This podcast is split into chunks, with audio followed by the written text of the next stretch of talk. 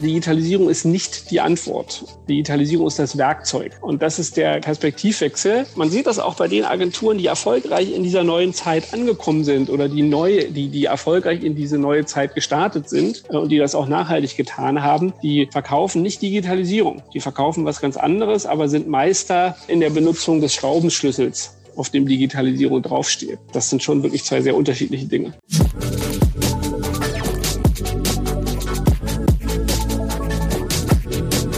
Digital Life Talk mit Jan Möllendorf.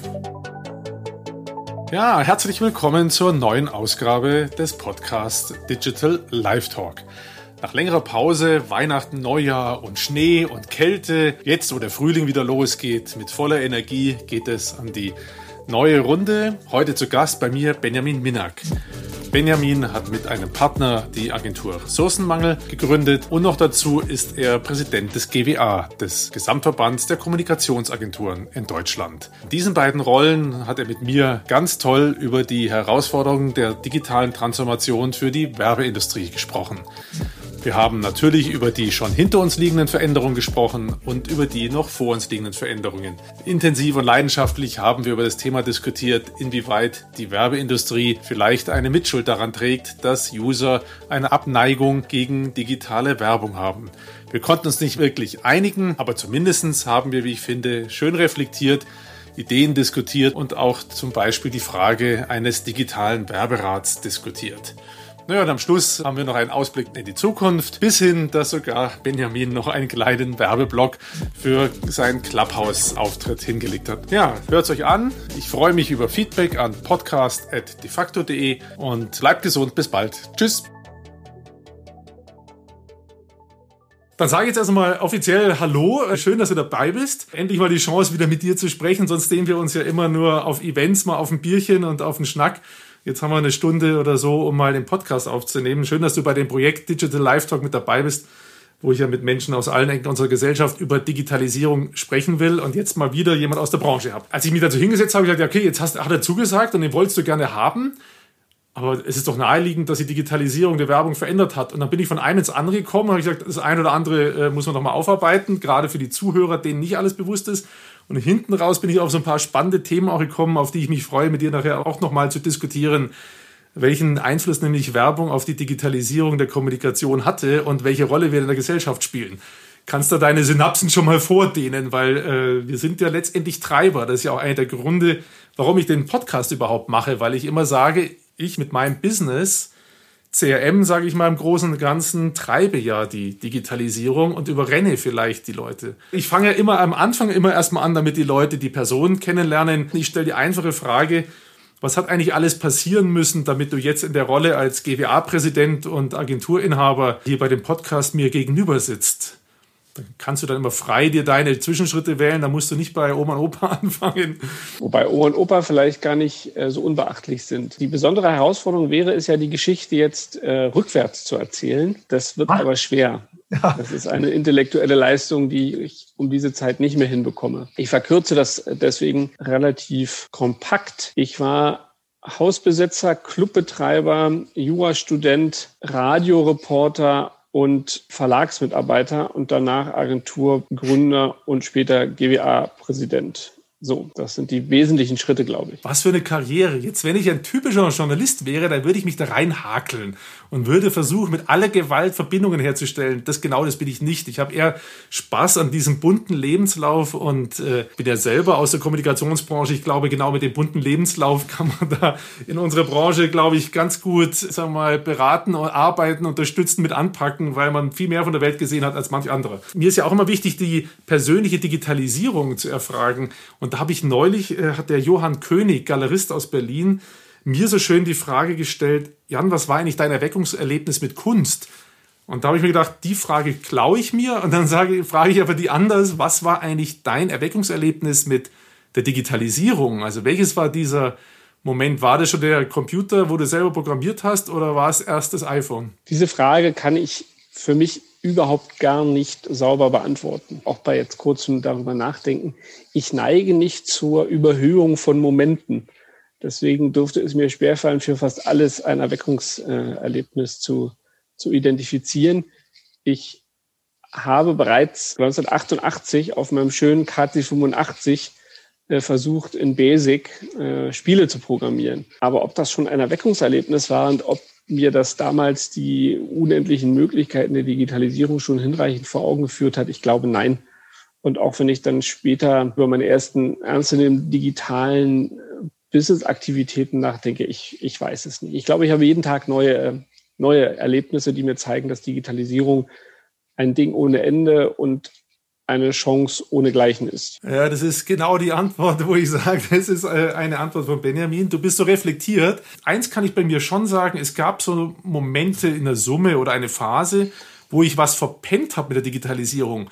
Würdest du sagen, sowas ist dir mal passiert? Also, dass du gemerkt hast, hoppala, hoppala, was ist denn da gerade passiert? Auch das passiert ja fortwährend, da Digitalisierung in ihrer Breite kaum noch zu beherrschen ist, führt ja das Eintauchen in einen Strang, das tiefere Eintauchen in einen Strang, das tiefere Auseinandersetzen, das Verstehen und das Anwenden dazu, dass Themenstränge abhanden kommen in denen ich mich nicht mehr fortbilden kann, in denen ich nicht mehr wahrnehmen kann, in denen ich äh, nur noch Rudimente dessen weiß, was nötig ist, um ein ernstzunehmendes Gespräch zu führen. Also E-Gaming würde ich als ein Themenkanon bezeichnen, in dem ich nicht mal ansatzweise sattelfest bin. Ich weiß, dass es das gibt. Ich habe eine ungefähre Vorstellung von den soziologischen, philosophischen, kulturellen, wirtschaftlichen Dimensionen dieses Trends. Und ich würde vielleicht auch noch fünf Bundesligisten zusammenbekommen, die schon eine eigene E-Gaming-Mannschaft haben und drei oder vier Dienstleister, die Kunden darin beraten, aber mit dem Thema selbst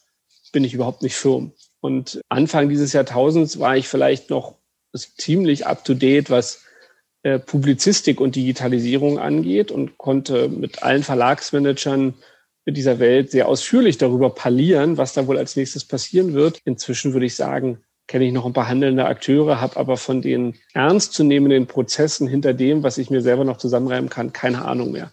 Und so ist das, glaube ich, auch. Digitalisierung hat so viele Tracks, so viele Täler, so viele Einzelbestandteile, es ist fast unmöglich, in jedes Thema tiefgehend einzusteigen. Ja, und deswegen bin ich regelmäßig überrascht, wenn ich dann von einem neuen Startup, von einem neuen B2B-Startup im Bereich der Digitalisierung lese, wo ich denke, boah, abgefahrene Idee oder äh, irre, wie weit die schon in der Entwicklung sind. So, und das finde ich ist ja auch faszinierend daran, also im positiven Sinne faszinierend. Ja, total. Also ich bin, äh, sag ich mal, ich bin Digitalisierungseuphoriker und mich macht das auch immer eher euphorisch als niedergeschlagen, wenn ich genau solche Momente habe, wie du sie gerade beschreibst, dass man da sitzt und denkt, hä? Wo war ich die letzten Monate oder die Zeit, als die das sich entwickelt haben? Wir haben ja aktuell das Thema Clubhouse. Ich will hier den Podcast nicht zu einer Diskussion über Clubhouse machen, aber so ein bisschen ähnlich war das auch. Ich schaue da drauf, nutze es und denke, wow, was ist das wieder abgefahrenes, ne? Und das ist ja stabil und hat, schon eine Weile hinter sich. Dann erzählen mir Amerikaner, das gibt schon ewig und ich sitze da und denke, wow. Ich meine, im Prinzip hast du recht, das ist fast und ist nicht mehr möglich, dass man überall dran bleibt. Ich habe einen interessanten Podcast mit der Simone Lies aus äh, Venice Beach geführt, die Trainerin ist und das Thema Digital Fluency versucht, den Leuten beizubringen oder sie digital fluent zu halten wenn man so versucht zu begreifen, was das ist, dann äh, finde ich, das, was du gesagt hast, kann man da so ein bisschen hernehmen. Diese ganzen Stränge, von denen du jetzt gesprochen hast, die irgendwie zumindest in der Beobachtung zu halten und in seinem Umfeld einzubauen. Und ich würde, das würde ich dir ja mindestens zutrauen, wenn ich dir jetzt irgendwas erzähle von irgendeinem Startup oder sowas, dann bist du auch in der Lage, das einzuordnen. Und ich glaube, das ist das Maximale, dass man sich digital fluent hält, wenn man den Begriff mag, äh, dass man die Dinge schnell einordnet. So würde ich zumindest bei mir sagen. Ne? Man kann nicht alles können, aber ich versuche immer die Dinge zusammenzuhalten. Aber auch das ist, äh, äh, glaube ich, eine sehr faire, offene Antwort. Es gibt ja doch allzu oft Leute, die der Meinung sind, sie wissen alles und können alles und fliegen dann äh, schnell auf die Nase. Insbesondere bilden sie schnell eine Meinung über neue Startups. Was ich immer sehr erstaunlich finde, wie schnell manche Leute Meinungen rausposaunen, wo du denkst, sag mal, äh, jetzt haben wir das gerade mal eine Woche oder drei Jahr oder ein halbes Jahr. Wer hätte bei Facebook gedacht, dass sie da landen, wo sie heute sind oder Google äh, in der Form? Ne? Also auch das ist ja kein neues Phänomen. Lautsprecher gab es schon immer zu jeder Zeit. Und Leute, die schnell besonders laut sprechen, gab es auch schon. Und die sieht man jetzt nur unglücklicherweise noch viel besser als früher. Es ist so schwer, ihnen zu entkommen. Und ja, es gab die Clubhouse-Lautsprecher, die einen neuen Geniestreich des Digitalmarketings propagierten, schon am ersten Tag, nachdem sie sich selbst angemeldet hatten. Und ab Tag zwei gab es die Clubhouse-Phobiker, die nach zwei Erlebnissen das Produkt auch schon wieder in Grund und Boden äh, schreiben wollen.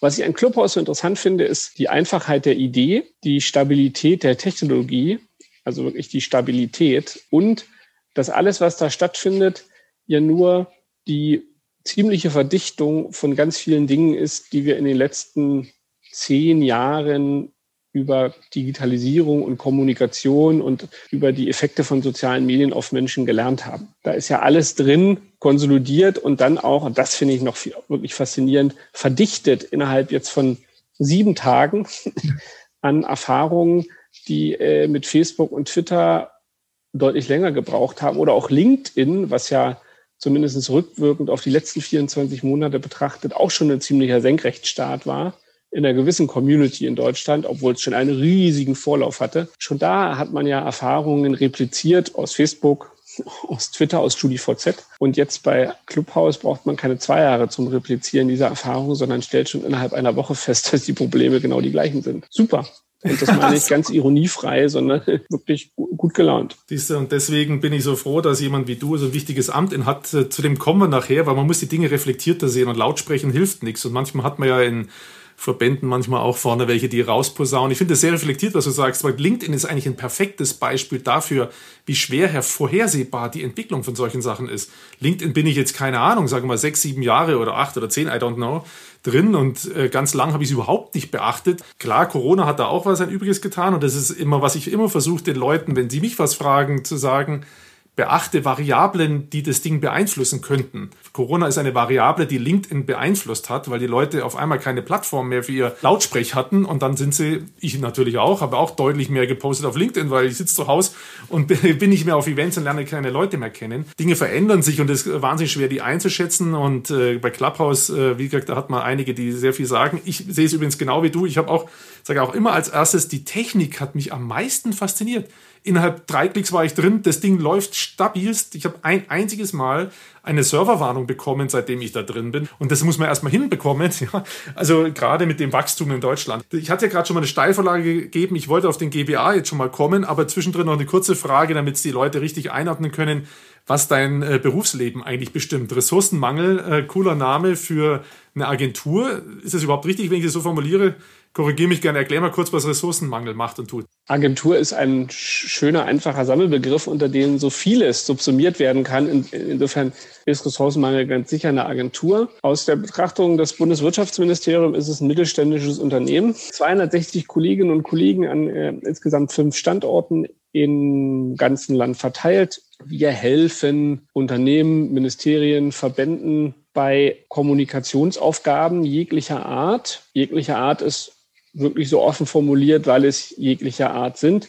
Wir haben ganz überwiegend Kunden, die sehr besondere Kommunikationsaufgaben haben. Besondere Kommunikationsaufgaben, weil Thema besonders schwierig. Also zum Beispiel bei Spezialchemie oder Thema besonders schwierig, weil Thema schwer zu erklären, wie zum Beispiel den unabhängigen Beauftragten für Fragen des sexuellen Kindesmissbrauchs das ist kein ähm, unterhaltsames Thema, sondern ein sehr schwierig zu erklärendes Thema. Wie erklärt man sowas richtig? Wie kommuniziert man das ergebnisbezogen? Wir haben Kunden, die einen politischen Kommunikationsbedarf haben. Wir haben Kunden, die haben einen massiven Veränderungsdruck und brauchen Hilfe bei der Veränderung nach innen oder bei der Kommunikation erfolgreicher Veränderung nach außen.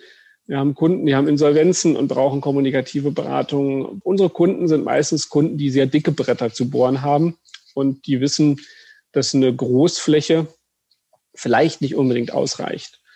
Unsere Kunden haben auch ganz oft ein Digitalisierungsproblem oder eine Digitalisierungsherausforderung, weil sie komplette Produkte digitalisieren müssen, Prozesse digitalisieren müssen. Und auch dabei greifen sie auf uns zurück. Mehr aus der Perspektive, dass sie wissen, dass sie mit uns jemanden haben, der Organisationen sehr gut verstehen kann, der weiß, welche Herausforderungen Organisationen meistern müssen, wenn sie sich selbst digitalisieren. Wir sind schon in der Lage, Schnittstellen zwischen Menschen, auch die nicht digitalen Schnittstellen zwischen Menschen, besonders gut zu bedienen und zu befragen und wachsen seitdem kontinuierlich und haben eine ganze Reihe von attraktiven Mandaten, die auch intellektuell jeden Tag wieder herausfordernd sind. Wie viele Jahre macht ihr das? Also es sind mehr als zehn. Äh, mein Gründungspartner und ich, wir streiten uns immer, ob es jetzt zehn oder 14 Jahre sind. Laut Handelsregister sind es elf Jahre, aber das entspricht definitiv nicht der Realität. Das ist die Frage, ob man die Besetzung des Hauses mit einbezieht oder nicht vielleicht. Ja, dann, äh, wenn man die Hausbesetzung noch einbezieht, dann sind wir inzwischen schon bei, ich würde sagen, äh, weit über 20 Jahren. Aber das wäre doch eine unzulässige Dehnung des Geschäftes. Ich frage das deswegen, weil damit äh, der Zuhörer ja sofort versteht, ihr habt einen wesentlichen Teil der Digitalisierung und der Veränderung des Ökosystems, über das wir nachher ein bisschen sprechen wollen, am eigenen Leib ein bisschen miterlebt. Wir gehen jetzt gleich mal eine Stufe weiter zum GWA. Vielleicht kannst du dem Zuhörer jetzt noch mal erklären, äh, was der GWA genau ist und was der tut und macht. Ja, der GWA, das ist schon der Verband, der die Agenturen in diesem Land vertritt. Äh, ausgesprochen ist es der Gesamtverband der Kommunikationsagenturen. Er vertritt den ganz überwiegenden Teil des Kommunikationsmarktes, was daran liegt, dass dieser Kommunikationsmarkt sich in Deutschland schon relativ spitz ansammelt. Ne? Also es gibt zwar eine riesige Anzahl von Agenturdienstleistern oder agenturähnlichen Dienstleistern, aber in der Spitze konsolidiert sich das dann auf vielleicht 200 Entitäten, die dann zusammen doch Milliarden bewegen. Und was brauchen solche Unternehmen? Die brauchen eine Vertretung auf ganz unterschiedlichen Ebenen. Jeder kennt das Dreieck Markt, Menschen äh, und Umfeld. Und äh, wir kümmern uns ganz, ganz stark um die politische Beziehung unserer Branche. Jeder Agenturunternehmer hat spezifische Herausforderungen im Sozialversicherungsrecht, im Arbeitsrecht, im Werkvertragsrecht, im Dienstvertragsrecht und alle anderen Rechtsgebiete, Urheberrecht äh, auch nicht zu unterschätzen. Da beziehen wir Stellung im Sinne der Branche. Wir pflegen die Beziehungen zu anderen Gattungen. Wir kümmern uns aber auch sehr um die Pflege von Beziehungen zum Kunden, abstrakt. Also es geht aber nicht um die Individualbeziehung, sondern schon eher darum, äh, das Verhältnis zwischen Kunden und Agenturen positiv zu gestalten. Das ist ja kein spannungsfreies Verhältnis aus ganz unterschiedlichen Gründen. Wir versuchen beiden Seiten Hilfestellung dabei zu geben, aufeinander zuzugehen und miteinander besser zu werden. Und das dritte große Handlungsfeld, was wir tun, ist alles, was mit Kolleginnen und Kollegen zu tun hat. Mitarbeiterbindung, Mitarbeitergewinnung, Gattungsmarketing für einen Arbeitsplatz in der Branche. Und da ein Ausfluss davon ist es auch dafür zu sorgen, dass diese Branche nicht nur das Image verbessert und das Image der Branche als Arbeitgeber ist, sagen wir mal, durch Zeiten geprägt, in denen es eher ausbeuterische Arbeitsverhältnisse gab. Nicht nur das Image verbessern, sondern wirklich nach zu nachhaltigen Veränderungen zu führen, was Vergütung, Ausbildung, Führung, Diversity und allen anderen relevanten Fragen äh, angeht. So, das sind die drei großen, ganz praktischen Themenfeldern und über all dem schwebt natürlich die große Herausforderung von Transformation der Branche und die Fragen zu beantworten, die mit dieser Transformation zusammenhängen.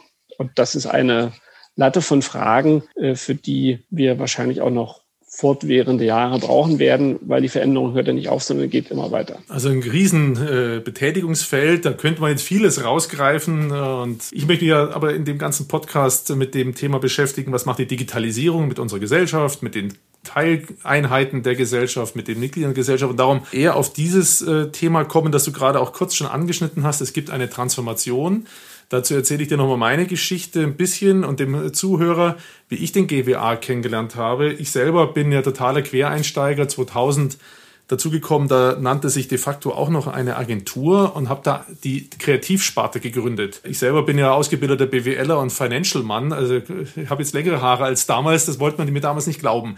Ich habe gesagt, ich schaffe das und äh, hatte dann gedacht, da wäre so ein Verband nicht schlecht, um schnell ein Netzwerk zu kriegen. Und dann bin ich jemand begegnet, der schon GWA-Mitglied war in Nürnberg. Und der hat gesagt, Jan, du musst in den GWA. Und da kommt dann der Holger Jung und der bringt dir nach einem Test dann irgendwann so ein Schild vorbei.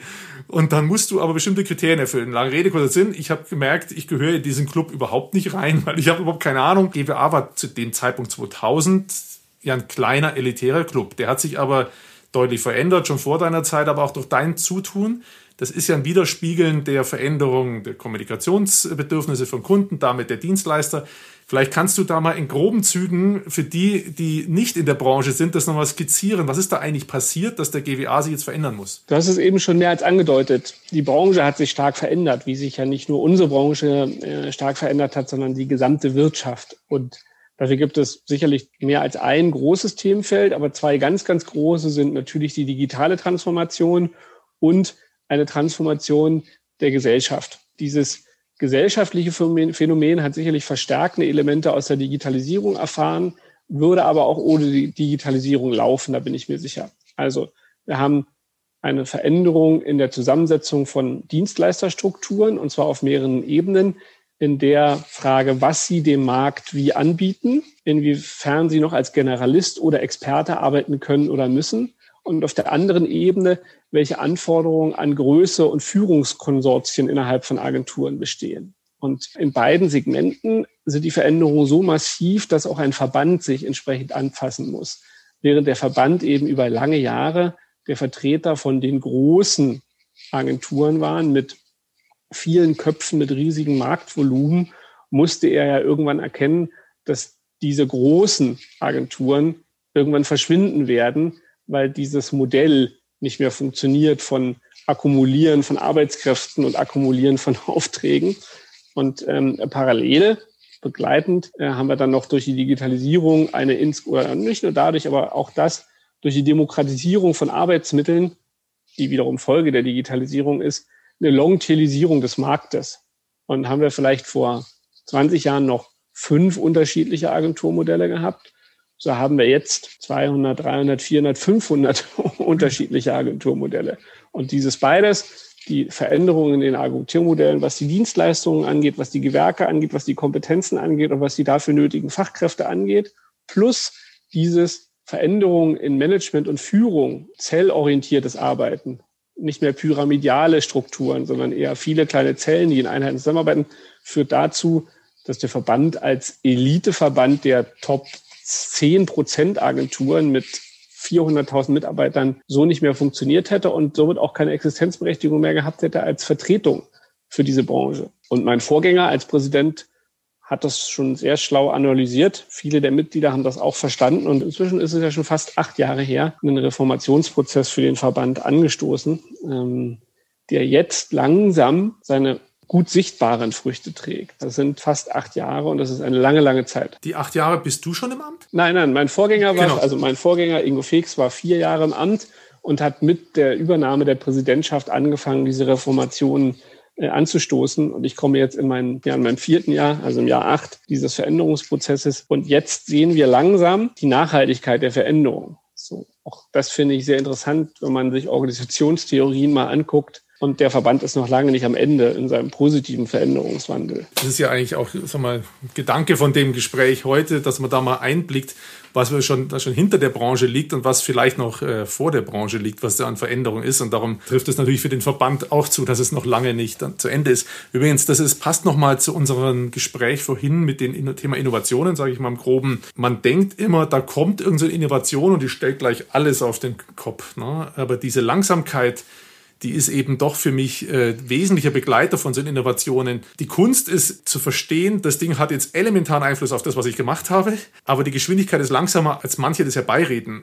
Also nicht, dass ich das jetzt als Rechtfertigung nutze, dass man sich langsam bewegen soll, sondern dass man man kann auch Fehler machen, dass man zu schnell ist. Das wollte ich damit eigentlich vor allem betonen. Und dass man das von außen oft so unterschätzt, ja. dass Menschen sich halt auf das einstellen müssen. Und das ging mir gerade nochmal dazu durch den Kopf und das sieht man dann schön an dem, was du jetzt gesagt hast, auch die Branche verändert sich langsam, spiegelt sich dann langsam in dem Verband auch erst wieder, was sich da getan hat. Für die Außenstehenden ist es selbst für welche, die sich in der Branche vielleicht auch schon bewegen, denen ist ja vielleicht nicht ganz klar, wie das Geschäftsmodell früher war. Ich sage jetzt mal frech, Früher war es von außen gesehen für viele, für die Großen, die du genannt hast, äh, die früher den GWA bestimmt haben, ein relativ einfaches Modell, weil sie hatten eigentlich einen Erlösträger, wie ich ihn immer nenne, nämlich Kreation. Und die hatten einen Kunden, der hat gesagt, ich brauche jetzt mal eine Kampagne und dann haben die gesagt, okay, ich mache dir eine schöne Kampagne, kostet 500, äh, ob 1000 Euro oder was auch immer.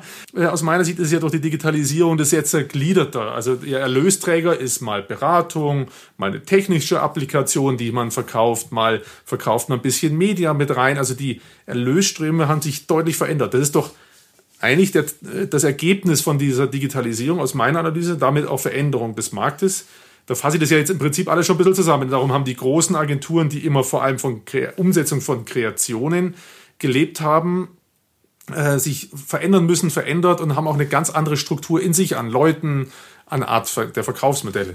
Fragezeichen, oder? Äh, ja, da kann man jetzt noch, also da könnte man wahrscheinlich, hoffentlich gibt es das auch, wenn man äh, sehr ausführliche Doktorarbeiten darüber schreiben, was jetzt tatsächlich wie der Erlösstrom einer Agentur früher aussah und wie er jetzt aussieht. Aber neben Digitalisierung gibt es dann noch Internationalisierung, neben Longtailisierung auf der Kanalseite eben nicht mehr die eine Kampagne, sondern die 50 Kampagnen, die man machen muss im Jahr und, und, und, und, und. Also da sind eine ganze Reihe von Einflussfaktoren, die ohne Digitalisierung sicherlich alle nicht stattgefunden hätten.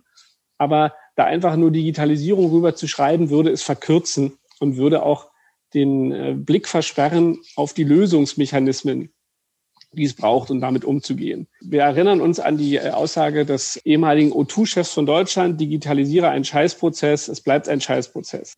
Eben, weil Digitalisieren alleine ja nicht die Antwort ist. Und so ist es eben auch bei, beim gesamten Agenturgeschäft. Einfach nur zu sagen, ich digitalisiere mein Agenturgeschäft, macht das Agenturgeschäft nicht besser, nicht profitabler, nicht kreativer und wahrscheinlich auch nicht menschlicher. Ähm, es sind halt viele kleine einzelne Bausteine, die es zu betrachten gilt. Ohne Digitalisierung ginge das von vieles nicht. Das ist schon richtig. Aber Digitalisierung ist nicht die Antwort. Digitalisierung ist das Werkzeug. Und das ist der, glaube ich, der Perspektivwechsel.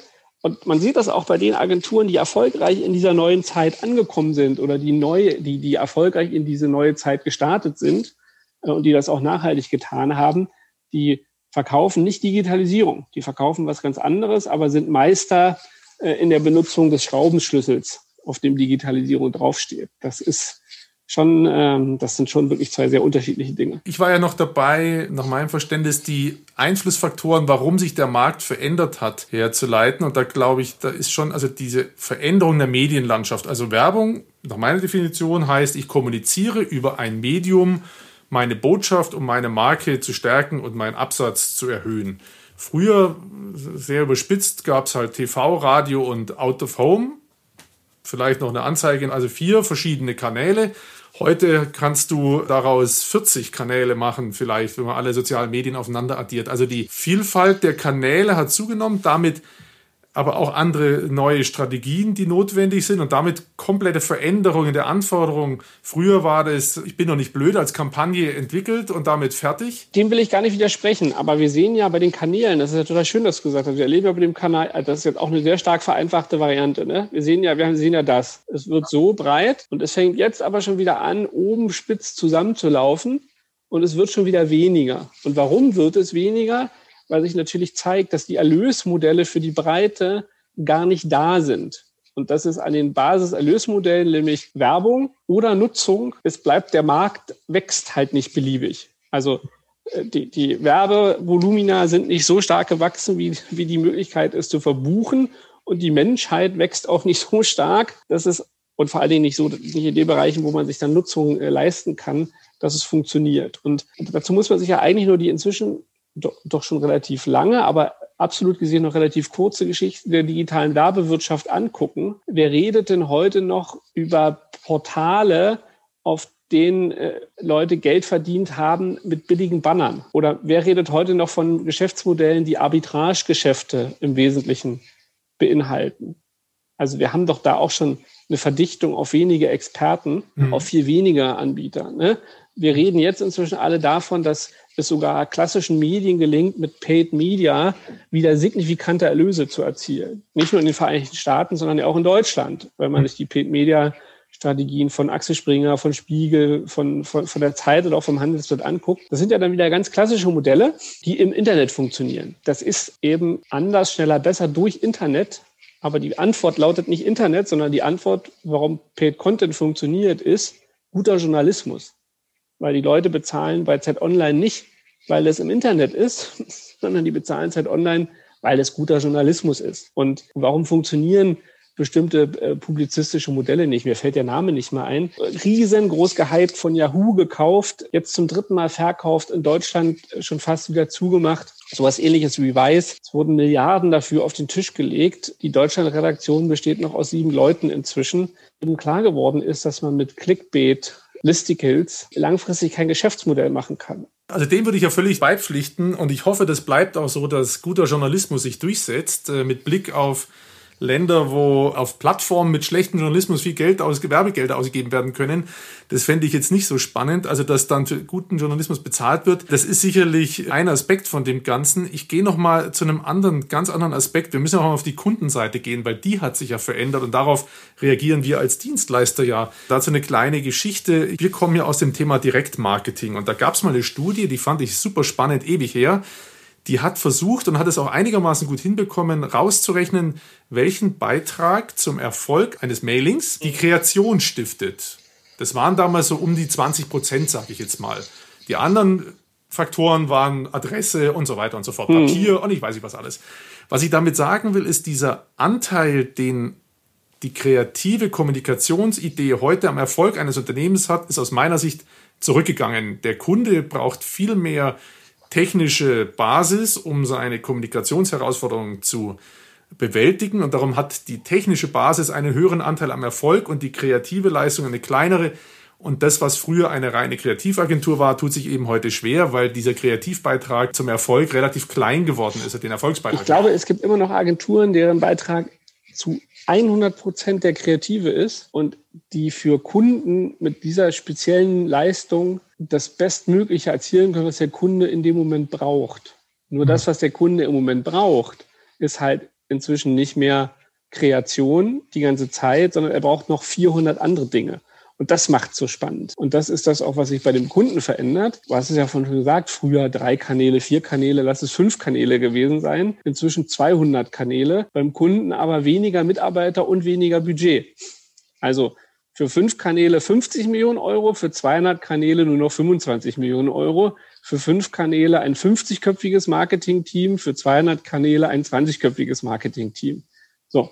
Und das ist natürlich eine immense Herausforderung. Zunehmende Komplexität, bei Abnahme an Budget und Kompetenz, und das kann auf beiden Seiten nicht funktionieren, eines der großen Probleme, wie ich finde, in der Zusammenarbeit zwischen Kunden und Agenturen, dass Kunden diese Veränderungsgeschwindigkeit nicht im gleichen Maße mitmachen können wie Agenturen, weil sie diese Flexibilität aus ganz vielen Gründen, und das ist nicht böses Verhindern, sondern oft mal organisatorisches Nicht-Können, also bezogen auf die Organisation. Aber sie kriegen das nicht hin und die Agenturen sind nicht bold genug, um sich dem zu widersetzen, sondern lassen es dann mit sich machen, weil sie den schnellen Euro riechen, müssen aber eigentlich schon erkennen, na, das wird in die Hosen gehen, wenn auf der Gegenseite niemand ist, mit dem man das fachlich ernst diskutieren kann. Da sitzen wir ja im Prinzip im gleichen Boot in der Branche, genau diese Art von Situationen hatten wir. Wir waren sehr oft äh, versucht oder haben es gemacht, waren bold und oder haben es irgendwie geschafft, bei unseren Kunden, die wir hatten, dann auch die gerade die richtigen Angebote zu bringen. Aber ich erinnere mich sehr an sehr viele Gespräche, wo du da saßt und versucht hast, dem Kunden klarzumachen, was sein Problem ist. Und das jetzt nicht, weil ich dachte, ich muss dem übermäßig was reinverkaufen, sondern ich habe ihn versucht hinzuführen. Also was sind die Variablen, an denen er sich entscheiden muss? Er hat, sagen wir mal, wollte von uns einen äh, braunen Schuhkarton und ich habe gesagt, nee, du brauchst eigentlich vier Dosen. Ob ich jetzt die Dosen liefern kann oder nicht, ist erstmal egal, aber du brauchst eigentlich was anderes äh, für das, was du, was deine Problemstellung ist. Und da waren Kunden, manchmal weniger dynamisch als wir. Das liegt natürlich an der Art von Menschen, die in Agenturen versammelt sind. Das liegt daran, dass wir Unternehmer sind und nah dran waren an Veränderungen sicherlich und so weiter. Ich äh, schiebe den äh, schwarzen Peter nicht den Kunden zu, aber die Situation haben wir natürlich auch oft erlebt. Und da musste das so ein Fit erst wieder zustande kommen. Früher habe ich die Frage bekommen, Möllendorf, was kosten die Gestaltung von einem 20 Gramm Mailing? Und dann äh, hat mir mal ein Branchenbegleiter äh, gesagt, Jan, das machst du ganz einfach, Programmen Tausi. so hat der seine Preise gemacht. Und dann war alles mit abgefrühstückt. Und ich habe versucht zu sagen, nee, davon ist ja Kreation nur das, aber wir müssen ja noch das und das und das machen. Habe dann versucht, ein komplexes Angebot zu machen. Das wollte der Kunde gar nicht sehen. Das war dem wurscht. Der wollte einen Preis, so wie er es von den anderen gewohnt war. Und das ist ein bisschen das, Versuch, das was ich versuche damit rüberzubringen. Und das ist doch die Digitalisierung schon anspruchsvoller geworden, weil sehr oft die Kunden gar nicht so richtig spüren, dass in der Kommunikationssituation, in der sie gerade sind, sie gerade die Leistung brauchen und es kann morgen schon wieder ganz anders sein und dann brauchen sie eine ganz andere äh, Leistung, die ich vielleicht auch gar nicht mehr anbieten kann. Das ist und war eine Herausforderung inzwischen, also zumindest in dem Segment, in dem wir unterwegs sind, haben wir das Gefühl, die Dinge haben sich schon deutlich sortiert. Also wir kriegen inzwischen Anfragen, die sehr konkret auf das sind, was wir auch anbieten können. Das gab eine Phase, da lagen die Dinge irgendwie auseinander. Da hat der Kunde was gewollt, was wir nicht liefern konnten. Wir haben was liefern können, was der Kunde nicht verstanden hat, dass es braucht. Da gab es so eine gewisse so Misfit. Man muss ja nur mal anschauen, wie viele Kunden oder Agenturen nicht mehr da sind. Und das meine ich nicht hämisch, sondern das nur als Abbild dessen, was sich da verändert hat. Also die früheren Direktmarketing-Agenturen sind, die großen Netzwerkagenturen sind weitestgehend verschwunden. Dahinter liegen strategische Entscheidungen, dahinter liegen persönliche Entscheidungen, aber die Dinge haben sich verändert, weil es diesen Misfit gab und dafür gibt es heute andere Player wie, sagen wir mal, Accenture und andere. Da ist ordentlich was los und da wird auch in den nächsten Jahren noch ordentlich was los äh, werden, weil wir haben ja neben der Marktveränderung auch noch ein Phänomen, was jetzt gar nicht so überraschend kommt, nämlich dass der demografischen Veränderung, äh, da treffen jetzt dann noch diese Welle trifft jetzt noch zusätzlich darauf, dass wir halt einfach aufgrund bestimmter Gründungsphasen in der bundesrepublikanischen Gesellschaft viele Unternehmensnachfolgen haben und haben werden, die genau an diese Stelle trifft, wo man sich fragt, hat dieses Geschäftsmodell noch eine Zukunft? Kann ich das noch verstehen? Und erreicht der Inhaber auch das an Bewertung für seine Entität, die er sich für seine persönliche Rentenplanung vorgestellt hat? Und ganz oft passt das nicht mehr zusammen.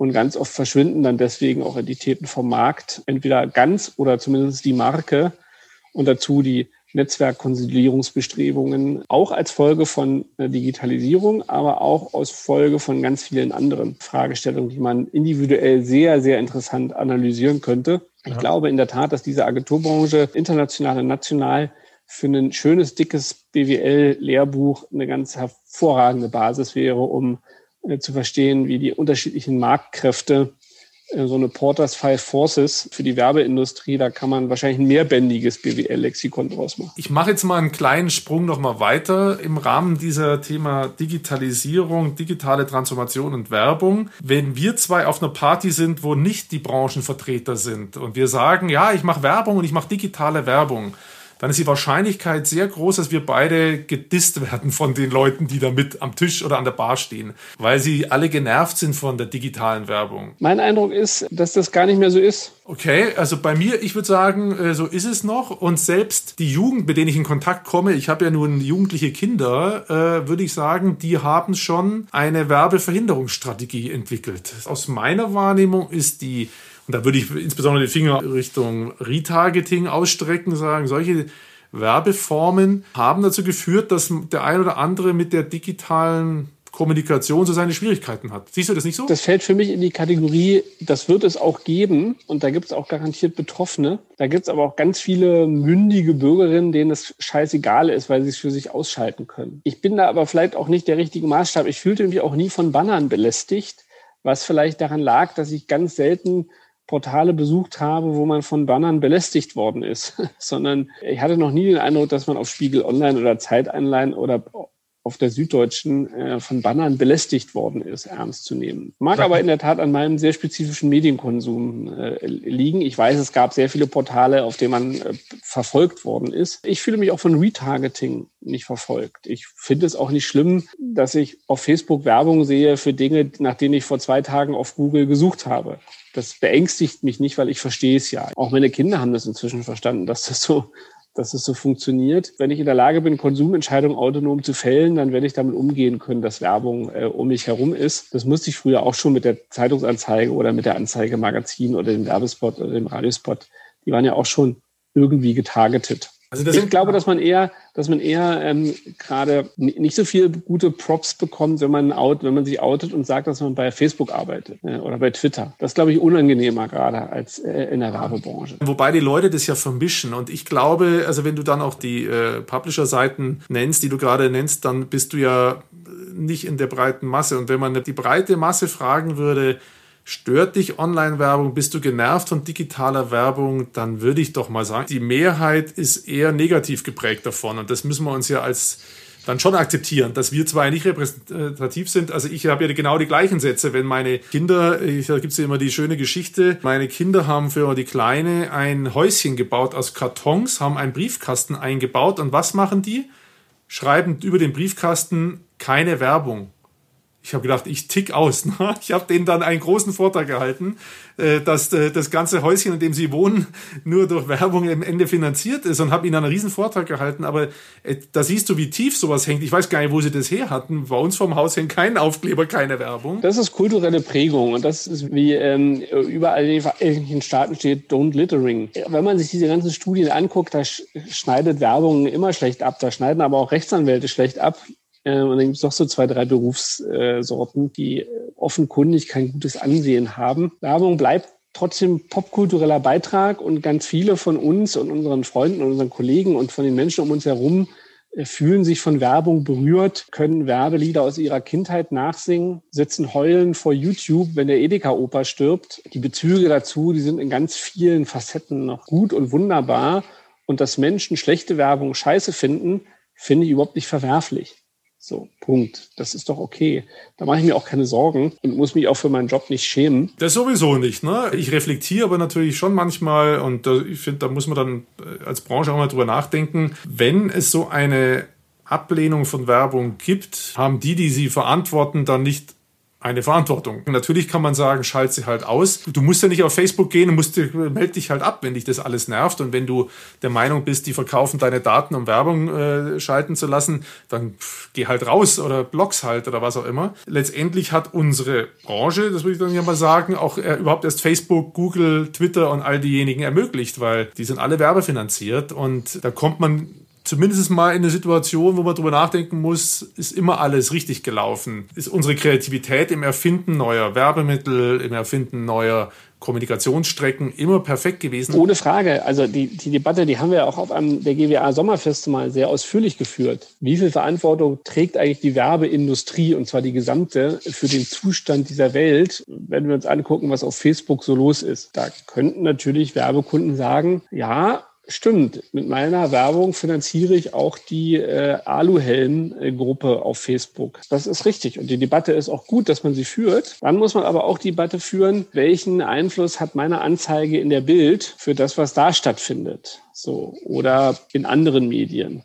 Also diese Debatte ist eine sehr komplexe, die gerne unzulässig verkürzt wird und für die es, so glaube ich, keine so richtig befriedigende Antwort gibt im Sinne von danach wissen alle ganz genau, was zu tun ist, sondern es hat ein gewisses Maß an Komplexität. Die Debatte jetzt rund um das Abschalten von äh, Trumps Twitter-Konto. Warum sagt Frau Merkel, dass sie das nicht gut findet? Das verstehen sogar manche Amerikaner nicht. Müsste man das nicht eigentlich gut finden, wenn dem Twitter weggenommen wird? Ich finde es eine ganz geile Debatte äh, zwischen Schutz von Demokratie und was ist der richtige Weg, um Demokratie zu schützen. Wie schützt man sich vor den Intoleranten? Durch Intoleranz? Also darüber habe ich mich ja auch ein bisschen ausgelassen und ich meine, die Zuhörer kann man da schon nochmal mitnehmen in der Diskussion, ganz kurz nochmal. Also, weil das ja wirklich eine komplexe Betrachtung ist. Und ich, ich war im ersten Moment, als ich es gehört habe mit Twitter, dass sie den abgeschaltet haben, habe ich gesagt, na Gott sei Dank haben sie dem das endlich weggenommen. Ne? Ich habe den vier Jahre verfolgt mich hat es gewirkt, äh, zum Teil, was der mit Menschen auch gemacht hat. Da geht es mir gar nicht um politische Meinungen, sondern wie der Leute diffamiert hat und mich hat's gewirkt. Und dann im nächsten Moment habe ich gedacht, äh, warum geht es eigentlich? Äh, Meinungsfreiheit, der darf doch sagen, man kann doch jeder abschalten, wenn er es nicht sehen will. Und dann hatte ich ein junges Mädel gefragt, die mir erzählte, dass sie sich mit Philosophiestudium beschäftigt. Und habe ich gesagt, du, ich habe mal eine tolle Frage für dich äh, zum Training für deine Vorbereitung auf dein Philosophiestudium was hältst du eigentlich davon vom Abschalten? Und dann sagt die direkt aus der Pistole geschossen, na, der hat doch gelesen, was die Regeln sind. Dann haben sie ihn halt abgeschaltet. Das ist auf die Twitter ihr Thema, ob sie den abschalten oder nicht. Faktisch ist es ja so. Es ist kein äh, demokratisches Recht, auf Twitter sagen zu dürfen, was man will, sondern am Ende geht man Deal mit Twitter ein und Twitter entscheidet, was da auf der Plattform passiert, ob mir es gefällt oder nicht die dürfen eigentlich entscheiden, was da los ist. Und klar kann dann wieder ein Trump prozessieren dagegen und sagen, Moment, nach euren Regeln habe ich alles richtig gemacht. Wahrscheinlich kann er das nicht belegen oder andere. Ähm, und da sie nicht konsistent sind, auch das am Ende ist es die Sache von Twitter. Ich wollte da eigentlich nochmal das als Steilvorlage auch nehmen, was wir gerade diskutiert haben, weil du hast gerade so einen schönen Satz gesagt. Am Ende hat man, glaube ich, keine Lösung. Irgendwas in der Art hast du gesagt. Ich hätte da eine Idee, die ich eigentlich ganz cool finde, weil die Werbebranche, die Kommunikationsbranche hat ja schon mal ein Instrument geschaffen, um bestimmte Dinge zu sortieren. Es gibt ja den äh, Werberat, der sich Motive und Kampagnen anschaut und sagt, äh, nach unseren Standards ist das jetzt keine gute Werbung. Ich formuliere es jetzt frei mit meinen Worten. Da geht es ja meistens dann um den Einsatz von Fotos von Frauen zum Beispiel. Aber könnte man nicht eine Art Werberat für digitale Werbung und digitale Kommunikation machen, wo man auch sagt, das ist zwar nirgends gesetzlich geregelt, aber so richtig cool ist es nicht, was ihr da gemacht habt. Also das Anprangern von Verstoß gegen in der Branche aufgelegten Standards? Das könnte der Werberat auch jetzt schon aburteilen. Also das gäbe keinen Widerspruch zu dem, was er derzeit auch schon tut. Null, überhaupt nicht. Was heißt dann aburteilen? Kann ein freiwillig besetztes Gremium solche Eingriffe in grundrechtlich geschützte Fragen von Kunstfreiheit oder Meinungsfreiheit tatsächlich durchsetzen? Und wäre das nicht die Aufgabe von anderen? Beim Werberat muss man ja auch, also beim Werberat und das gilt für alle dieser Gremien, das ist ja beim, beim Medienrat, äh, beim, beim Presserat, Entschuldigung, nicht anders, gilt ja, da wird versucht, gesunden Menschenverstand mit den Normen einer Gesellschaft äh, anzuwenden auf Sachen, die juristisch vielleicht nicht händelbar sind. Und jeder muss dann selbst entscheiden, ob er sich diesem Urteil unterwirft oder nicht. Und beim, beim Werberat ist es dann aber auch inzwischen so, dass der ganz überwiegende Teil der Fälle, also ich würde sagen 99,8 Prozent, keine Werbung oder keine Kommunikation von relevanten Marktteilnehmern ist, sondern das ist wirklich der Handwerker aus dem bayerischen Wald, der den sexistischen Spruch äh, auf seinem Auto noch irgendwie lustig findet und der glaubt, mit Ärschen und Titten könnte man Kunden gewinnen. Und das in einer Art und Weise mit seiner Produktwelt verbindet, dass jeder halbwegs aufgeklärte Mensch sagen würde, da irgendwie ist das nicht gut. Das ist, das kann nicht richtig sein. So. Und ja, dem kann man jetzt mitteilen, äh, lieber Malermeister Schabulke, das ist nicht gut, was du da tust. Bitte überdenk das nochmal. Punkt. Aber wäre das nicht gerade die Lösung? Weil das gilt ja für die digitale Werbung, Kommunikation genauso. 99,9 Prozent der Werbemittel und der Dinge, die da getan werden, technisch und strategisch, was auch immer, sind ja völlig astrein, sind im Rahmen der Gesetze und lassen Leute auch in Ruhe und wollen sie nicht ängstigen. Und da gibt es immer so ein paar Freaks, die auf neue Ideen kommen und ganz wilde Sachen machen. Und die anzuprangern, ohne dass sie gleich verurteilt werden müssen, das könnte doch ein Methode sein, um so ein bisschen. Ja, könnte schon, aber das hat ja schon wieder was von Ethikrat. Ich, ich weiß nicht. Also in, in bestimmten wenn es um die Inhalte von Kommunikationsmitteln äh, gibt, muss man, glaube ich, schon mindestens dreistufig vorgehen. Und zum einen sagen, die erste Überprüfungsinstanz liegt beim Auftraggeber und seinem Dienstleister. Der muss für sich mal überprüfen, ob da Standards berührt sind. Und zwar sowohl gesetzlich normierte als vielleicht nur gesellschaftlich normierte.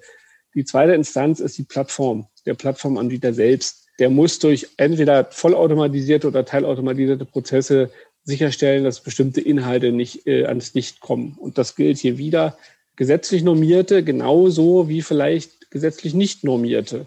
In Klammern, Facebook ist es ja auch gelungen, über Jahre die nackte Brust außen vor zu halten, weil sie wollten, dass die nackte Brust außen vor gehalten ist. Also werden sie es mit vielen anderen Inhalten auch tun. Und ich weiß aus eigener Anschauung, für Sprache ist es inzwischen auch in einer Art und Weise möglich, die zu einer also annäherungsweise hundertprozentigen Lösung von solchen Problemen führen könnte. Für Bilder wird es vielleicht noch ein bisschen länger dauern. Und als drittes, ja, gibt es dann vielleicht noch den unabhängigen Wächterrat, wobei der Begriff, Begriff Wächterrat natürlich im politischen Kontext besonders schwierig ist. Aber gibt es dann halt vielleicht die, die aufpassen und noch mal härter kontrollieren. Aber vielleicht müssen es auch die Konsumenten tun. Also Markteingriffe kann man ja am ehesten durchführen, indem Konsumenten abstrafen. Das ist die die schnellste und die einfachste Variante und auch die nachhaltigste. Da habe ich schon mal so eine Idee für mich persönlich runtergetippelt. Wir bräuchten eigentlich Gewerkschaften für die User, weil um deinen Gedanken aufzunehmen, die User sind ja ganz schwer sich darin, sich selber zu organisieren. Sie ähm, teilen ihre Nachricht durch äh, ihr Verhalten sehr gerne mit und damit hat man ja schon eine Abstrafung. Wenn jemand Facebook nicht mehr gut findet und nicht mehr hingeht, dann weiß Facebook, okay, ich habe was falsch gemacht. Ich kam auf einen anderen Weg eigentlich dahin, äh, dass ich gesagt habe, früher hat man ja auch, als es die Arbeiterbewegungen anfingen, haben sich Gewerkschaften gegründet, um der schwachen äh, Stimme des Arbeiters eine größere Stimme zu geben durch Vereinigung. Und so könnte man sich ja theoretisch auch mal vorstellen, eine Gewerkschaft für digitale User, ich sag mal, die nicht aufgeklärten oder die ängstlichen oder so zu gründen, die dann äh, in eine Verhandlung gehen können mit den Plattformen. Also rein als die theoretische Idee des fortgesetzt, was du sagst, eigentlich muss es der Verbraucher vielleicht selber regeln, sicherlich.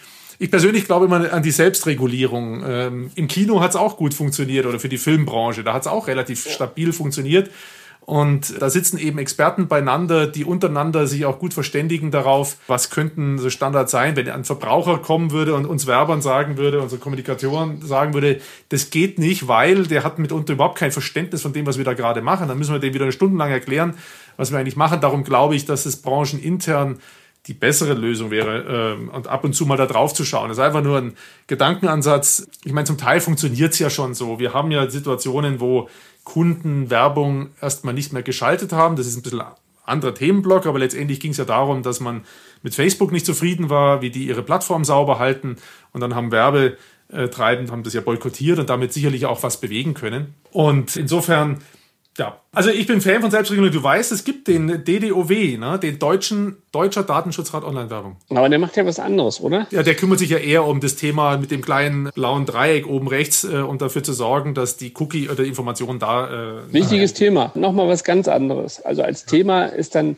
wirklich echter Datenschutz, glaube ich, nochmal ein ganz anderes äh, als, als Qualität von Inhalten. Ja, aber die Dinge, die hängen ja für den Verbraucher sehr eng beieinander. Ne? Also wie oft ich schon das Thema Retargeting erklärt habe und wie oft ich versucht habe, den Leuten zu erklären, dass da nicht ihre persönlichen Informationen und ihr Foto aus ihrem Wohnzimmer und ich weiß nicht was genutzt werden. Ich selber bin ja Fan zum Beispiel von Werbung auf dem TV-Gerät da gibt es ja heute die Möglichkeit, wenn das TV-Gerät oder wenn im gleichen WLAN noch ein mobiles Endgerät ist, dann kann ich auf das mobile Endgerät die gleiche Werbung ausspielen, die ich auf das TV-Gerät ausspiele.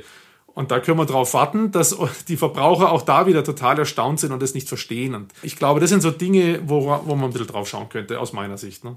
Ich sehe schon, du äh, bist äh, gut gewappnet in deinen Argumenten. Du lässt dich nicht verleiten dazu, der Branche den Finger mal zu erheben und zu sagen, Leute, wir müssen ein bisschen aufpassen mit dem, was wir machen. Mich beschäftigt das natürlich schon immer wieder. Wie gesagt, wenn ich als Euphoriker dann die Wellen der Entrüstung gegenüber äh, mir entgegenschlagen, dann denke ich mir immer, oh, als Branche, vielleicht müssen wir ab und zu mal ein bisschen was anderes machen. Es gibt noch zwei Punkte, die ich nochmal gern anpacken wollte, jetzt in, dem, in der Runde, in dem Podcast. Das eine, ist weniger Digitalisierung, aber ich wollte es gerne einfach nochmal bringen, weil ich das so spannend fand von Gedanken und da hast du bestimmt eine Meinung zu. Ich glaube, du warst damals auch mit im Raum, als ihr bei dem OWM-Meeting war, dem Verband, der die Markenindustrie vertritt und die werbetreibende Industrie vertritt. Und da war ja auf der Bühne eine junge Dame von der Fridays for Future Bewegung. Ich habe den Namen nicht ganz, bevor ich falsch sage, sage ich ihn nicht. Aber die hat dann von oben, als wir unten alle saßen, insbesondere Nestle, Unilever, Ferrero und andere, hat die runtergeschrien, ihr mit eurer Werbung, ihr sorgt dafür, dass das Klima sich erwärmt und ihr seid schuld an dem Klimawandel, weil ihr mit dem, was ihr macht, den Konsum anfeuert und damit werden Produktionen gesteigert, Wälder vernichtet und ihr seid schuld. So klug, wie du gerade argumentiert hast, was würdest du, wenn die da jetzt vor dir stehen würde, ihr antworten? Na, dass sie natürlich in dieser sehr verkürzten und absoluten Betrachtungsweise recht hat, weil das ist ja die Funktion unserer Branche. Unsere Funktion ist es, Dinge zu verkaufen. Und wenn wir Dinge verkaufen und wenn wir mehr verkaufen, wird mehr produziert.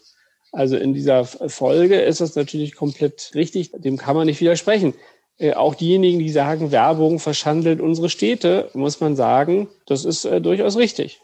Äh, Werbung in zu hohem Maße äh, macht Städte nicht schöner. Zumindestens, wenn alles zugeklebt ist und nur noch Leuchtreklame überall zu sehen ist, verliert die Stadt ganz sicherlich an, an Lebensqualität. Aber in beiden Fällen muss man die Diskussion ja ein bisschen differenzierter betrachten. Und genauso wie wir als Branche dem exzessiven Konsum gefrönt haben ganz lange, so tun wir als Branche ja inzwischen auch ganz, ganz viel nicht dem exzessiven Konsum zu frönen, sondern eher für nachhaltigen Konsum zu werben, für nachhaltige Produkte zu werben, ein verändertes Konsumverhalten zu propagieren und unseren positiven Beitrag dafür zu leisten, dass sich Dinge verändern. Ich spitze es jetzt mal zu. Propaganda bleibt Propaganda, egal wofür ich sie tue. Und ob sie gut ist oder schlecht ist, hängt immer vom Standpunkt ab, den ich beziehe. So, so ist es ja auch. Darf ich nochmal einhaken an der einen Stelle, wo du sagst, wo wir als Branche was tun, um dieser Verantwortung gerecht zu werden. So ungefähr hast du es formuliert. Ja. Kannst du dafür ein Beispiel nennen? Es gibt ganz große und ganz kleine Sachen. Natürlich, also nehmen wir mal immanent der Branchenfunktion. Natürlich gibt es auch ganz viele Dienstleister, die ihr Geld damit verdienen, Werbung für nachhaltige Produktion von Baumwolle zu machen. Oder der Dienstleister, der die ganze Kommunikation für Rügenwalder macht, macht natürlich auch sehr viel Kommunikation für die ganzen veganen Produkte von Rügenwalder und sorgt dafür, dass diese Produkte gekauft werden. Um nur mal so ganz einfache Beispiele zu nennen. Oder äh, die Anbieter, die die Kommunikation für Ökostromanbieter machen. Oder, oder, oder. Oder, oder Werber für, für Gewerkschaften. Oder Werber für Parteien, die ein bestimmtes politisches Spektrum darstellen. Also die Liste ist lang, erstmal das und dazu kommen dann noch diese branchenimmanenten Sachen, wie zum Beispiel zu gutieren, dass wir Verantwortung übernehmen, dass wir verantwortlich sind für unsere Gesellschaft, für unsere Umwelt, für die Nachhaltigkeit, für Diversity, für andere soziale Fragestellungen. Das ist ja etwas, was an Agenturdienstleistern oder an der gesamten Industrie nicht vorbeigeht, sondern wo wir alle aktiv sind. Einige sehr, einige weniger. Bei anderen beginnt es gerade erst. Manche sind schon seit Jahrzehnten mittendrin. Die Agenturen anzugreifen für ihre Dienstleistungsarbeit für große Unternehmen ist sicherlich wohlfeil, weil sie natürlich an einer Stelle ansetzt, die leicht zu erklären ist, aber die alleine nicht richtig ist. Also das wäre eins zu eins meine Argumentation. Da macht man sich ein bisschen leicht, wenn dann auch prominenten Vertretern unserer Branche das Auto angezündet wird, äh, nur weil er für einen Kunden arbeitet, wo irgendjemand der Meinung ist, dass der sich nicht nachhaltig verhält. Das ist da fällt mir da nichts mehr zu ein. Aber ich hätte übrigens der äh, jungen Dame eins gesagt. Ich hätte gesagt, mag ja sein, dass eine Analyse soweit okay ist, aber du musst an einer anderen Stelle ansetzen, denn am Ende kauft der Verbraucher die Dinge, die äh, von uns beworben werden. Und wenn ihm das nicht gefallen würde, dann würde er sie nicht kaufen. Also diesen Zusammenhang, sie muss also politisch aus meiner Sicht mindestens genauso bei den Verbrauchern ansetzen.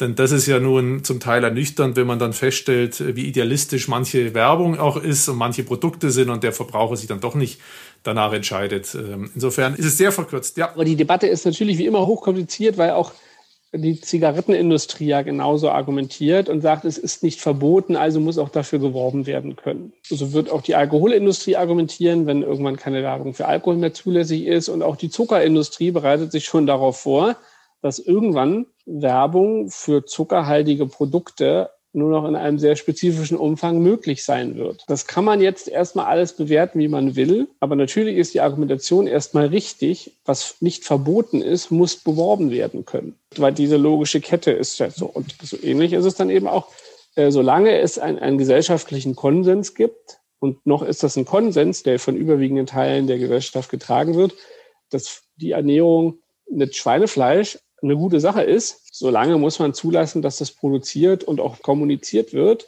Wenn sich die gesellschaftlichen Mehrheiten verändert haben und wenn es eine politische Mehrheit dafür gibt, zu sagen, hey, das geht so nicht mehr, und das ist ja in weiten Teilen schon so, dann werden sich auch die Bedingungen verändern. Und das ist nichts, woraus sich ein Einzelner der Gesellschaft aus der Verantwortung stehlen kann, sondern man muss dann gemeinsam dafür sorgen, dass sich gesellschaftliche Wahrnehmung von Produkten verändert, wenn wir alle gemeinsam der Überzeugung sind, dass es bessere Lösungen gibt, andere Ansätze, die dafür genutzt werden müssen. Du hast es jetzt in anderen Worten gesagt, das, was ich im Prinzip im Kopf hatte, sie muss die Verbraucher äh, bearbeiten. Am Ende sind es die Wähler, das ist die Gesellschaft insgesamt, die zu dem Entschluss kommen muss, wir wollen es anders haben, dann werden Riegel vorgeschoben, dann geht es nicht.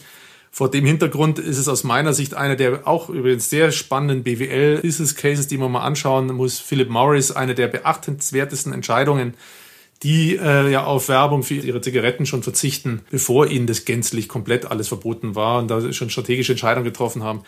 Anderes Thema. Ich habe gesagt, ich habe noch zwei. Ein letztes habe ich noch. Das ist im Prinzip dann sozusagen der Ausblick nach vorne und das Ende. Einfach noch mal eine Frage mal. Wir haben von den ganzen Veränderungen schon gesprochen. Wie siehst du das, wenn du in die Zukunft schaust, in, auf die nächsten fünf bis zehn Jahre? Wie sich die Werbeindustrie weiter verändern wird. Du, man erkennt ja wahrscheinlich heute schon Risse in der Plattentektonik.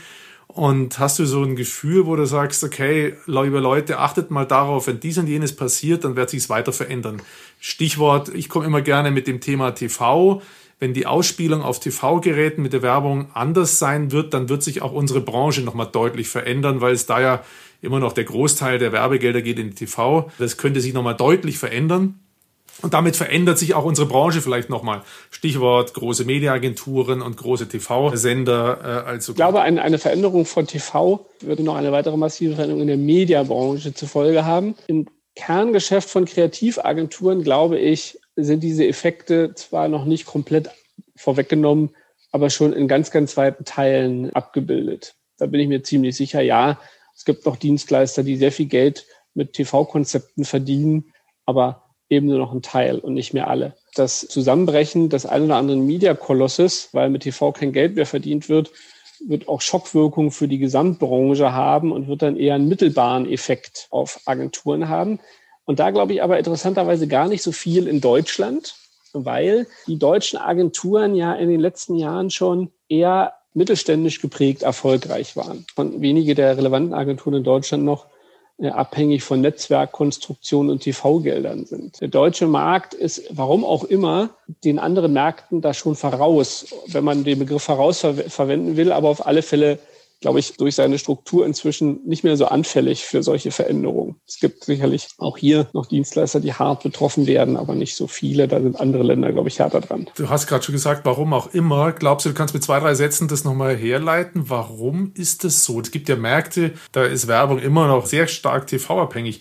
Warum gibt es also Erklärungsversuche für Deutschland? Warum sich das hier so verändert hat? Warum es bei uns, genau, warum es sich stärker bei uns verändert hat als im, äh, im internationalen Vergleich? Wenn ich diese Antwort hätte, dann könnte ich sofort Führungskraft bei einem großen internationalen Werbekonzern werden, weil ich glaube, viele von den dortigen CEOs sitzen in ihren Konzernzentralen und fragen sich genau das und fragen sich, warum ihnen ihre großen internationalen Agenturmarken in Deutschland um die Ohren fliegen und in anderen Ländern überhaupt nicht warum sie hier inzwischen teilweise äh, bis zur Unkenntlichkeit irrelevant geworden sind und kleinere mittelständisch geprägte Agenturkonstrukte so erfolgreich sind. Ich bin mir sicher, es wird jemand geben, der das schon tief durchdacht hat. Ich würde jetzt ins harte Spekulieren verfallen. Ähm, da könnte man sicherlich nochmal ein komplett separates Format dazu machen. Ich weiß es nicht. Ja, da haben wir ja was zum Weiterdenken. für uns beide, für die Zuhörer.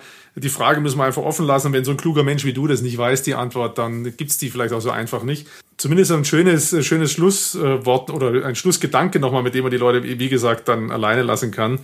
Was bedeutet das eigentlich international noch, wenn die TV-Werbung auch da sich verändert? Benjamin, wir sind mit meinen Fragen soweit durch. Danke dir erstmal mit großen Höhenflügen, tapferer Verteidigung der Branche, toll. Ich habe immer noch eine Abschlussfrage. Bitte. Wenn du die Zeit noch hast, die ist ganz einfach. Fällt dir noch irgendwas ein, wo du sagst, Mensch, Jan, die und die Frage hast du nicht gestellt, auf die habe ich eigentlich gewartet und ich möchte auf die gerne noch antworten? Nee, das passt ja gar nicht zu mir. Bin ja Opportunist bei solchen Sachen und warte, äh, warte auf Fragen, auf Fragen, die gestellt werden. Ich könnte jetzt nicht mal sagen, welchen Gesprächspartner du als nächstes unbedingt noch einladen, unbedingt noch einladen müsstest. Du könntest mich nach meinem nächsten Clubhouse-Meeting äh, fragen aber wahrscheinlich liegt das schon viel zu lange zurück, wenn dieser Beitrag hier gesendet wird. Aber vielleicht hält ja der Clubhouse-Boom noch eine Weile an und deshalb baue ich trotzdem jetzt eine, Werbe, eine Werbeschleife ein. Äh, jeden Donnerstag um 20 Uhr treffen sich Berliner und Hamburger und wer sonst noch am Wochenende nichts vorhat und informieren sich im Darum Brandenburg Clubhouse über Ausflugstipps fürs Wochenende, moderiert von mir. Ich habe immer prominente Brandenburger mit heißen Tipps da und sei auch du dabei. Jeden Donnerstag 20 Uhr Clubhouse. Den Werbeblock unterstütze ich gerne. Cool. Und wenn es jeden Donnerstag ist, äh, dann werde ich da mal reinhören. Bist du eigentlich Brandenburger? Ich bin äh, geborener Brandenburger, ja. Und finde auch, dass man das inzwischen nicht mehr geheim halten muss und dass mit Tesla ja jetzt nach Cargo Lifter der zweite Mega-Investor da ist, wir die wirtschaftliche Erfolgsgeschichte des Landes jetzt also fortschreiben. Ähm, ich habe heute gelesen, dass wir jetzt auch die zweite große Tesla-Batteriefabrik bekommen. Und damit ist ja quasi Brandenburg das neue Bayern. Wenn ihr dann umsiedeln wollt, es gibt noch günstige Grundstücke. Also es gibt ja, jetzt muss ich aufpassen, Glatteis für mich, aber ich glaube auch in Brandenburg ein Möllendorf. Wenn du sagst umsiedeln, vielleicht komme ich dann als Möllendorf nach Möllendorf. Ja. Naja, ähm, schauen wir mal. Ich sage dir auf jeden Fall mal Danke, dir viel Erfolg beim nächsten Clubhouse oder bei was immer du machst beim Feierabendbier und so weiter. Vielen Dank dafür, dass du dabei warst. Vielen Dank für die Einladung. Ich wünsche viel Spaß beim Schneiden und freue mich auf das Ergebnis. Auf bald. Ja, und das war's schon wieder. Und habt ihr eine Meinung? Ist die Werbeindustrie mit dran schuld, dass die User digitale Werbung nicht so mögen? Naja, wenn ihr dazu Feedback und Gedanken habt, freue ich mich über Nachrichten an podcast.defacto.de oder gerne auch auf allen anderen sozialen Medienkanälen. So, freut euch auf die nächsten Ausgaben, bleibt gesund und bis dahin alles Gute. Ciao, ciao.